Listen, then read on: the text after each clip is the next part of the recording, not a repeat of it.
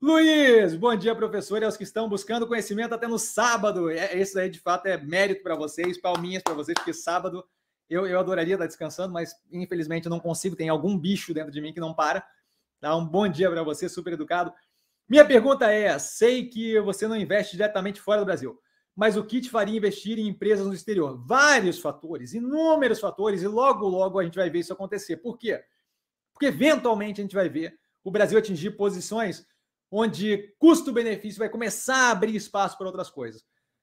Tecnologia, estímulo e diferenciação de modo, modo operacional é, de operações lá fora que aqui no Brasil não tem. Por exemplo, eu não tenho a menor chance de investir no Brasil e conseguir me expor à tecnologia de carro autônomo, por exemplo, certo? Isso daí não vou conseguir fazer aqui.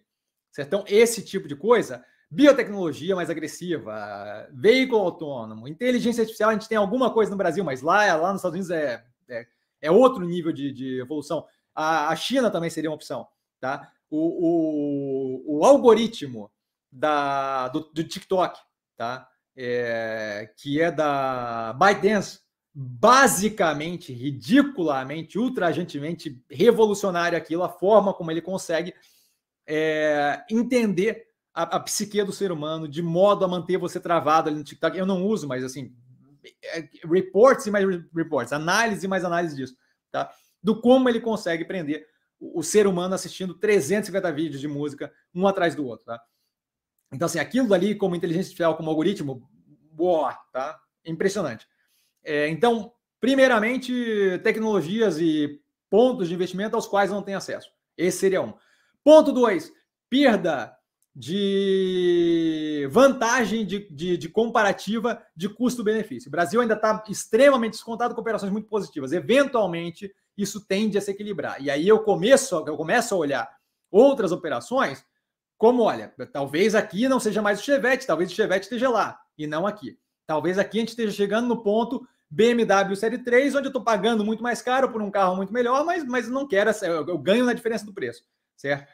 Então, isso daí começa a chamar atenção. Acho que ainda temos um tempo considerável, dado o nível de volatilidade que está no Brasil, tá? mas é bem possível que a gente tenha no futuro próximo. E aí, futuro próximo, como o Fernandinho perguntou lá de temporalidade, eu imagino, chutando uns dois, três anos, é possível que a gente comece a ver diversificação de portfólio para fora do país. Tá?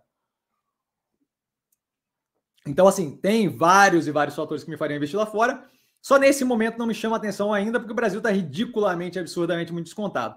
Tá? Esse eu acho que é o momento onde o Brasil está construindo o meu portfólio, aumentando o meu patrimônio, tá? para eventualmente esse patrimônio ser burrifado em outras operações.